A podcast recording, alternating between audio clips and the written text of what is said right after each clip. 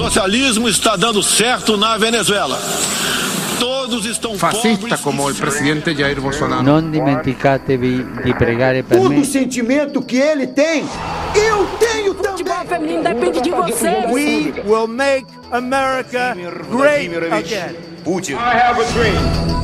Podcast Agência Rádio Web. Conteúdo de qualidade multiplataforma. Esportes. Três partidas concluíram a 22ª rodada do Campeonato Brasileiro na última segunda-feira. Na estreia de Abel Braga no comando técnico do Cruzeiro, a Raposa perdeu para o Goiás por 1 a 0 no Serra Dourada. O treinador estreante, ao final do jogo, revelou que contava com uma maior sorte no placar. Cada um que esteve lá dentro deu seu máximo. Gostei muito do que eu vi, mas acho que nós merecemos melhor sorte. Agora, o Cruzeiro enfrenta no próximo sábado o Internacional dentro de casa. Já o Goiás, no domingo, visita o Ceará no Castelão. Rogério Ceni reestreou no Fortaleza e com vitória, vencendo o Botafogo pelo placar de 1 a 0 dentro do Castelão. O treinador fala sobre as principais oportunidades do time durante o jogo que fizeram a equipe merecer o placar. Finalizou bastante, teve bastante oportunidades de gol, chutou, cabeceou, três bolas na trave, quer dizer, mais defesas do Gatito, mais o, o gol, gol anulado também que teve, que eu, deve ter sido por muito pouco, né? Eu não vi nada, mas deve ter sido por muito pouco. Então acho que o Fortaleza fez uma, uma partida consistente, uma partida boa, que acho que todos saem felizes, não só pelo resultado, claro, mas pela maneira como o time se comportou. Agora, o Fortaleza enfrenta no próximo sábado o São Paulo no estádio do Pacaembu. Já o Botafogo faz duelo de desesperados diante do Fluminense no próximo domingo no estádio Newton Santos. No confronto entre Havaí e Bahia na ressacada, melhor para o tricolor baiano, que venceu pelo placar de 2 a 0 e, com o resultado, entrou no G6 do Campeonato Brasileiro. Já o Havaí, com a derrota, continua na zona do rebaixamento. Os catarinenses, na próxima rodada, enfrentam o CSA no domingo, fora de casa. Já o tricolor baiano, no sábado, enfrenta o Atlético Paranaense na Fonte Nova. O G4 do Campeonato Brasileiro traz o Flamengo em primeiro com 49 pontos, em segundo o Palmeiras 46, o Santos é o terceiro com 41. O Corinthians fecha o G4 com 38 pontos ganhos. Na zona do rebaixamento, o Cruzeiro é o 17º com 19 pontos, o 18º é o CSA, também 19. O Havaí vem na 19ª colocação com 16. A Chapecoense fica na lanterna com 15 pontos ganhos e um jogo a menos em relação aos seus adversários.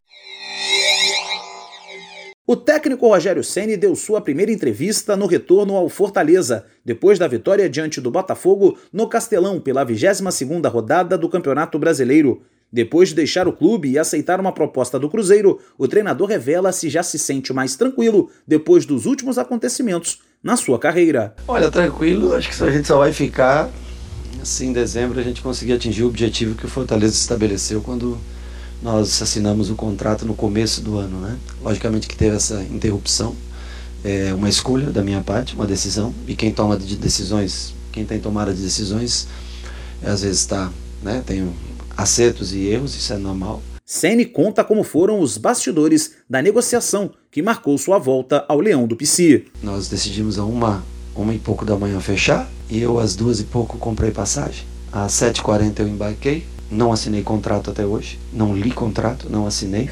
Nós, eu embarquei para cá porque eu achava que era o momento que se eu não desse o treino ontem eu não conseguiria ter a condição de estar no banco hoje e tentar essa, ajudar nessa vitória. Porque a, a vitória, sem dúvida nenhuma, é dos atletas, eles, eles que correram. Então, assim, a entrega deles foi que trouxe a vitória. Rogério Ceni é o técnico com mais tempo à frente do time tricolor. Entre 2017 e 2019, dirigiu o clube em 640 dias e 95 jogos. Agora, a equipe do Fortaleza se prepara para a próxima rodada do Campeonato Brasileiro, quando enfrenta o São Paulo, time tão importante na história de Ceni, no Pacaembu, pela 23ª rodada da competição nacional.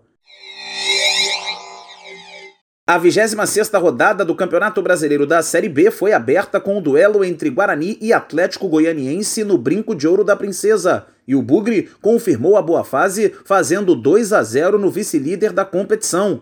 Com o resultado, a equipe campineira conquistou a quarta vitória em cinco jogos. Na terça-feira, a bola vai rolar para a sequência da rodada, com o duelo de desesperados, Vila Nova recebendo o Criciúma em Goiânia. Outras duas partidas serão realizadas na quinta-feira. O América Mineiro encara o CRB no Independência e o Vitória, muito ameaçado pelo rebaixamento, recebe o terceiro colocado Esporte no Barradão. O lateral do time baiano, Capa, fala qual pode ser a melhor estratégia para frear as maiores qualidades do adversário. Eu acho que a melhor maneira de, de a gente não sofrer tanto ataque pelas laterais é atacando as laterais deles.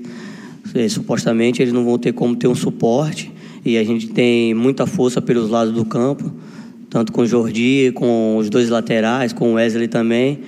Então a gente vai privilegiar atacar eles, mas também com segurança para evitar que ele chegue na nossa área. Duas partidas serão realizadas na sexta-feira. O Lanterna Figueirense terá pela frente o Oeste, em Florianópolis, e o São Bento encara o Bragantino, em Sorocaba. Os últimos quatro jogos da rodada serão no sábado. O Curitiba vai ter pela frente o clássico diante do Paraná na Vila Capanema. E o técnico Coxa Branca Jorginho alerta para os perigos do jogo contra o rival. Sabemos o quanto vai ser difícil contra o Paraná. Eles ganharam aqui no primeiro turno e a gente vai em busca dessa revanche. Vai em busca realmente dessa vitória lá, ou pelo menos trazer um pontinho, que é importante. Então, é, eu acho que a nossa equipe precisa ser sempre competitiva, mas melhorar o nível técnico para os próximos jogos. Botafogo de Ribeirão Preto e Ponte Preta se enfrentam no estádio Santa Cruz. Vindo de três derrotas seguidas, o Londrina enfrenta o Cuiabá fora de casa. Para o volante do time paranaense Anderson Leite,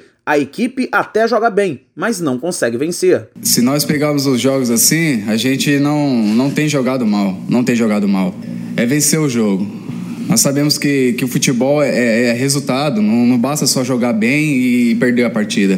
Nós precisamos vencer. Creio que, que a vitória vai, vai tirar tira um peso muito grande das nossas costas, mas também é, vai nos ajudar a trabalhar mais leve, porque nós estamos passando um momento difícil, mas é, a diferença é vencer, não somente jogar bem, mas sim vencer. Ainda sonhando com acesso, o Operário enfrenta o Brasil de Pelotas em Ponta Grossa. Rádio e futebol Duas Paixões em Conexão, uma parceria da CBF e da agência Rádio Web, com informações da Série B do Campeonato Brasileiro, Cadu Macri. Estas e outras notícias da agência Rádio Web você confere nos principais agregadores de podcasts.